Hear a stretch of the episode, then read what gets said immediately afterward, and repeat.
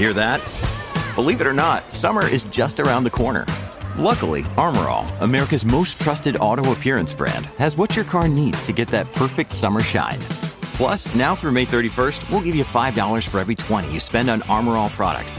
That means car wash pods, protectant, tire shine, you name it. Find out how to get your $5 rebate at armorall.com.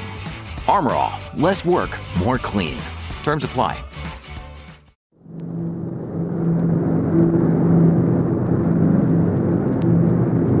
El avión monomotor Fairchild, con sus nueve pasajeros a bordo, despegó de la aeropista en Santa Elena de Guairén a las 10 de la mañana del 23 de abril 1937. Tenía como destino a Tumeremo y mientras dejaba atrás al valle de Cunecam para luego remontar por sobre la mole del Roraima, nada hacía presumir que en solo 30 minutos aquel vuelo de rutina se transformaría en tragedia. Inesperadamente, el motor comenzaría a toser. Luego una brusca sacudida y pérdida de altura. El capitán, de apellido Marcano, hizo lo imposible por estabilizarlo, pero fue inútil. Y ante lo que parecía inevitable, un misionero capuchino, Fray Baltasar de Matallana, comenzó a impartir la bendición a todos preparándolos para lo peor. Exactamente a las 10 y 30 de aquella mañana de abril, el avión se estrellaría aparatosamente en medio de una verde inmensidad vegetal.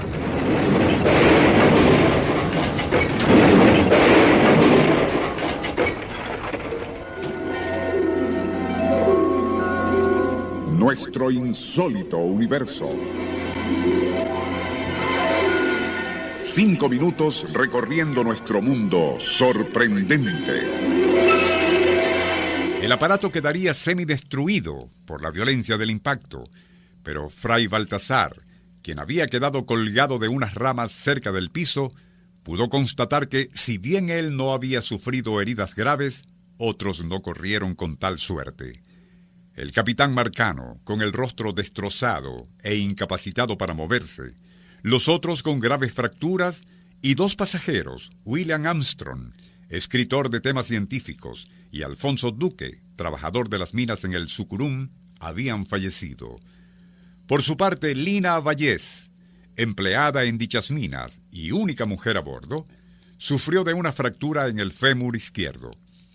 Los demás, y a pesar de heridas y traumatismos, tras ayudar a los más afectados, se ocuparon de encender fogatas a fin de atraer la atención de aviones cuyos motores de vez en cuando se escuchaban en la distancia.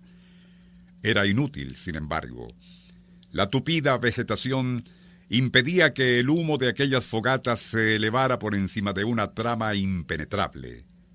Ni lo imaginaban, pero aquella angustiosa situación de hambre, sed y constante asedio de plagas, atraídas por las heridas supurantes de algunos de ellos, habría de prolongarse durante quince días.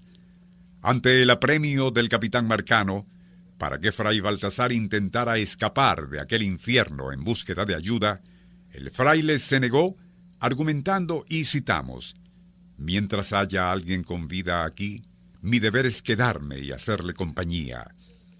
Otros dos de los sobrevivientes ya habían muerto, y el estado de los demás era casi agónico, pues además de las heridas, el intenso calor, así como hambre y la sed les torturaban, ya que ninguno de ellos estaba en capacidad de moverse del lugar en búsqueda de agua o algo para comer.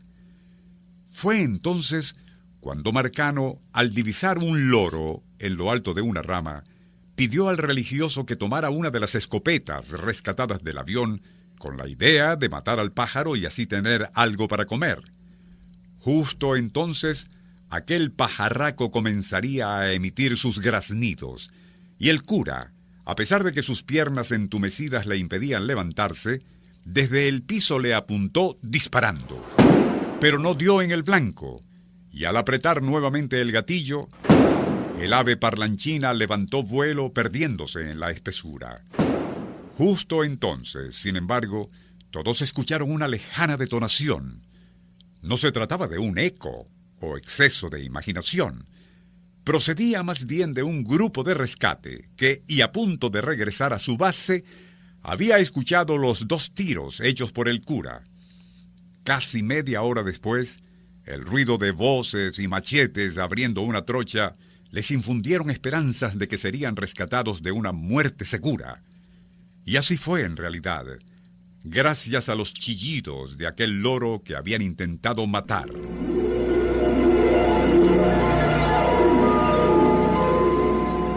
Nuestro insólito universo. Email insólitouniverso.hotmail.com Autor y productor Rafael Silva. Apoyo técnico José Soruco y Francisco Enrique Mijares. Les narró Porfirio Torres.